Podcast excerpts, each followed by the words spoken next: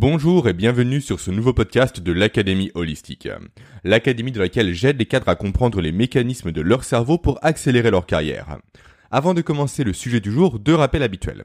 Le premier, je tiens à remercier tout particulièrement toutes celles et ceux qui contribuent directement au développement de mon podcast en me laissant une note ainsi qu'un avis positif sur Apple Podcast. Si vous ne l'avez pas encore fait, sachez que ça prend littéralement moins de deux minutes et que c'est la meilleure façon de faire connaître mon travail aujourd'hui. Ensuite, deuxième rappel. Ce podcast est accompagné d'une synthèse écrite pour vous permettre de retrouver toutes les notions clés que je vais aborder dans cet épisode. Cela vous permettra également de passer plus facilement et plus rapidement dans la mise en application des concepts que nous allons voir aujourd'hui. À partir de là, deux possibilités. Soit vous êtes déjà inscrit à mes emails privés, auquel cas vous retrouverez la synthèse dans votre bibliothèque de ressources, soit vous n'êtes pas encore inscrit, auquel cas je vous invite à cliquer sur le premier lien en description. Maintenant, l'épisode du jour, de quoi va-t-il parler? Il va graviter autour de deux sujets principaux, la psychologie humaine et le management. Pour être plus précis, je vais vous parler exactement de la dualité qu'il existe entre les normes du marché et les normes sociales.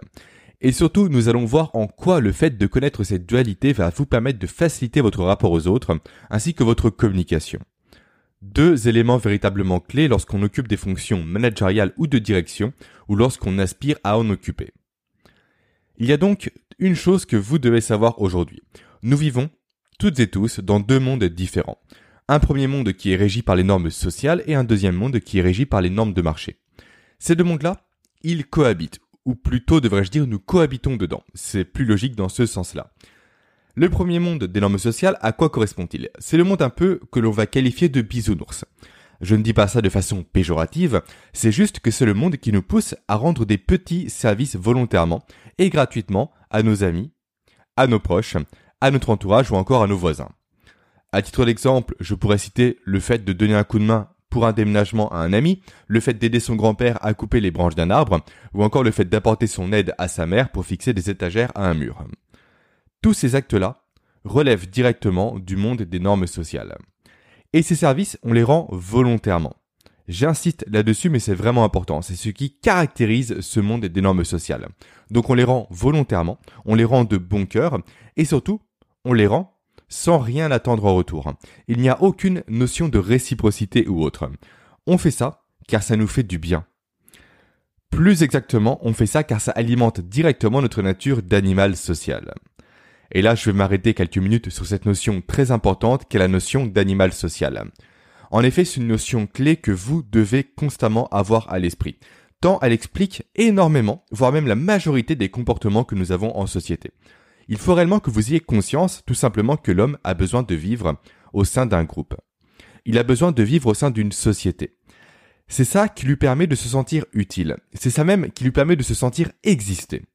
Et ce trait de caractère psychologique, il est véritablement ancré profondément en chacun d'entre nous. Et pourquoi il est ancré si profondément? Car nous l'avons directement hérité de nos ancêtres, les hommes des cavernes. À cette époque, il y a quelques milliards d'années en arrière, le constat était très simple. Sans entraide, sans cohésion, on mourrait, tout simplement. On mourrait de faim, on mourrait de soif, on mourrait de froid, on mourrait potentiellement des griffes d'un prédateur. Dans tous les cas, sans entraide, sans sentiment d'appartenance à un groupe, on était condamné à mourir. Donc, tous les hommes de Cro-Magnon qui avaient une sensibilité particulière au fait d'être seuls et de vivre en toute autonomie, ils n'ont jamais véritablement fait long feu et par conséquent ils n'ont pas eu le temps de se reproduire et de faire perdurer en quelque sorte leur gène de solitaire. Et à l'inverse, ceux qui ont favorisé l'entraide, ceux qui donnaient sans attendre en retour, ceux qui soutenaient les membres du groupe de leurs besoins, ceux-là, ils ont survécu. Ils se sont reproduits et nous ont transmis directement leurs gènes car nous descendons de ces hommes de Cro-Magnon-là. Et ces gènes expliquent donc bon nombre de nos comportements, comme on le verra par la suite. Bref, l'aparté il est fait. Donc, ce monde-là des bisounours, ce monde des normes sociales, c'est le premier monde que je souhaitais vous partager. C'est le monde en quelque sorte historique qui a greffé ces comportements-là chez nous. Ensuite, progressivement, pas à pas, au cours de l'histoire, s'est ajoutée une nouvelle norme. La norme de marché. Cette norme, elle est apparue aussi très tôt à l'échelle de l'humanité. Elle est apparue en même temps que le troc est arrivé. Et avec l'arrivée de cette norme-là, sont arrivées de nouvelles façons d'agir, de nouvelles façons de penser, et surtout de nouvelles façons de penser sa relation aux autres. On est donc arrivé dans un nouveau monde. Un nouveau monde est arrivé plutôt à nous. Un monde dans lequel on ne donne plus son temps gratuitement, ou en tout cas on ne donne plus uniquement son temps gratuitement, mais on donne une partie de son temps contre de l'argent ou contre des services. Alors, tout au début, bien évidemment, il n'était pas réellement question d'argent, mais plus de temps contre des cailloux, de temps contre des armes, contre des silex, contre des chèvres, encore contre du sexe. Mais l'argent, très rapidement, il est rentré en jeu. Et dès qu'il est rentré en jeu, autour de moins 650 avant Jésus-Christ, dès qu'il est rentré en jeu, il a régné à 100% en maître sur ce monde des normes de marché. Et cet argent, il prend plusieurs formes. Il prend la forme d'un salaire, il prend la forme d'un prix pour acheter des objets, ou encore il prend la forme d'un loyer, ou encore d'intérêts financiers.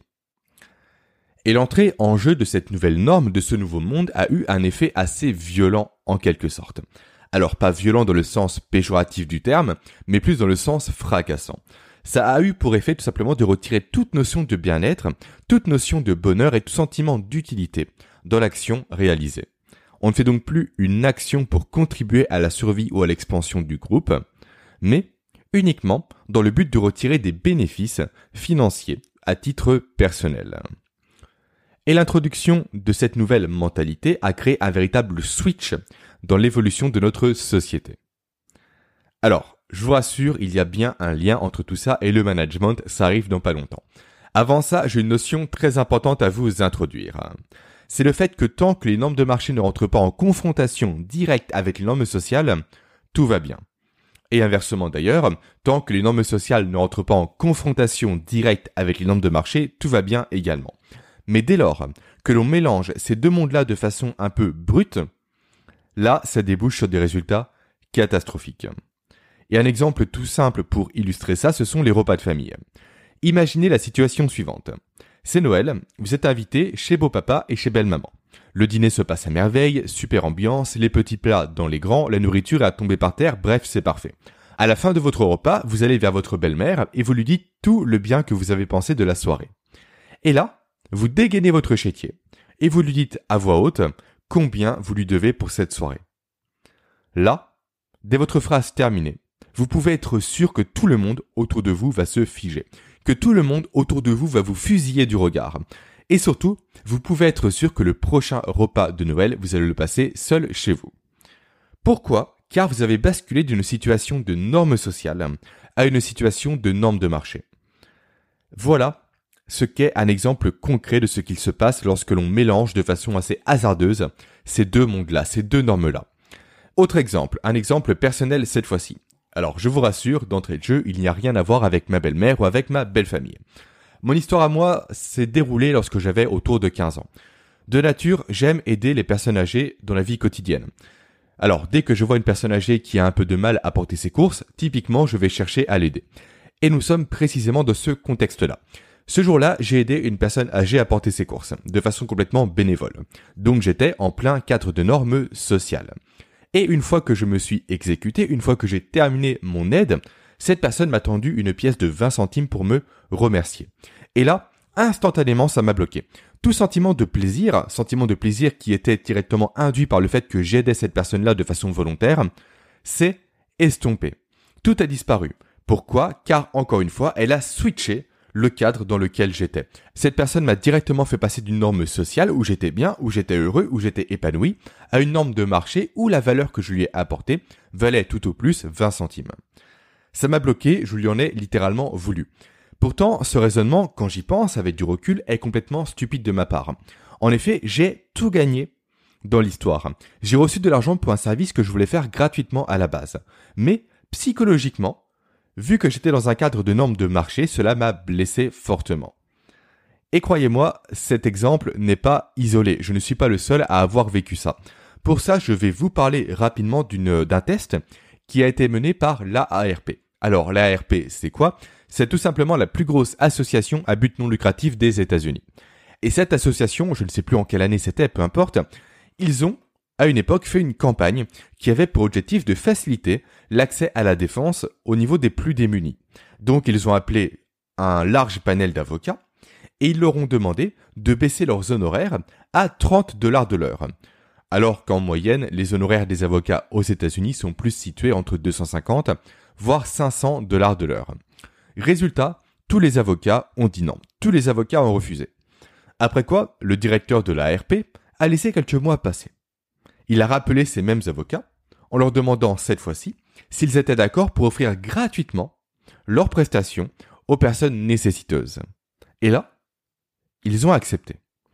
Ils ont accepté car ils ont switché du prisme norme de marché au prisme norme sociale. Et là où ils se sentaient dévalorisés dans le cadre des normes de marché, ils se sont sentis valorisés et utiles dans le cadre des normes sociales. Voilà donc un nouvel exemple probant qui vous montre à quel point le fait de changer de prisme fait changer le comportement et l'attitude des personnes. Et c'est ça qui va vous intéresser, vous qui occupez des fonctions managériales ou qui aspirez à en occuper. Car si vous avez été attentif jusque-là, je n'ai pas encore pris le monde de l'entreprise pour exemple. Certes, j'ai parlé des avocats, mais les avocats, eux, comment dire, évoluent en tant qu'indépendants, donc c'est différent. Alors, petite question. Que se passe-t-il quand un manager ou un chef d'entreprise impulse des normes sociales dans un monde professionnel qui est par nature régi par les normes du marché? Cette question est importante à se poser aujourd'hui. Et surtout, c'est une question qui a lieu d'être uniquement que depuis 10 ans, depuis 15 ans maximum. Car avant, la question ne se posait même pas. Avant, il y avait une relation de type industriel qui était très claire et très précise, et qui était donc 100% régie par la norme de marché. La mentalité à l'époque, il y a environ 50 ans en arrière, c'était on arrive au travail, on pointe, on fait ses 40 heures fixes, la sonnerie sonne, on part et chaque vendredi on touche son chèque. Les employés étaient donc payés à l'heure, ils savaient exactement quand ils travaillaient et quand ils ne travaillaient pas, et lorsqu'ils arrivaient chez eux, ils ne pensaient plus du tout au travail. Aujourd'hui, la donne n'est plus du tout la même. Aujourd'hui, tout manager, et tout responsable estime qu'il est nécessaire de créer des échanges et de relations sociales entre les employés. Le monde du travail a donc évolué dans ce sens-là, et surtout le monde du travail va continuer d'évoluer de plus en plus dans ce sens-là. Résultat, la frontière entre le monde du travail et le monde du loisir est de plus en plus floue, la frontière entre vie personnelle et vie professionnelle est également de plus en plus floue, nous continuons à penser au travail une fois arrivé chez nous, également le week-end. Nous continuons à parler de travail également une fois arrivé chez nous. Et surtout, nous continuons régulièrement à continuer de travailler une fois arrivé chez nous. Les normes sociales se sont donc glissées dans les normes du marché. Et je dis bien glisser et non pas rentrer avec fracas. Et ça, cette méthode-là, cette approche-là du travail, c'est la meilleure approche qu'il puisse exister. En effet, revenons quelques minutes en arrière. Je vous ai parlé du fait que l'homme est un animal social et que l'homme aime par nature appartenir à un groupe. Donc, lorsqu'une entreprise cherche à impulser ce sentiment de groupe, d'appartenance sociale, elle se donne toutes les armes nécessaires pour fidéliser ses salariés. Elle se donne toutes les armes nécessaires pour réussir à créer véritablement un engouement, une émulation collective où chaque collaborateur va s'entraider le tout dans le but de faire grandir l'entreprise.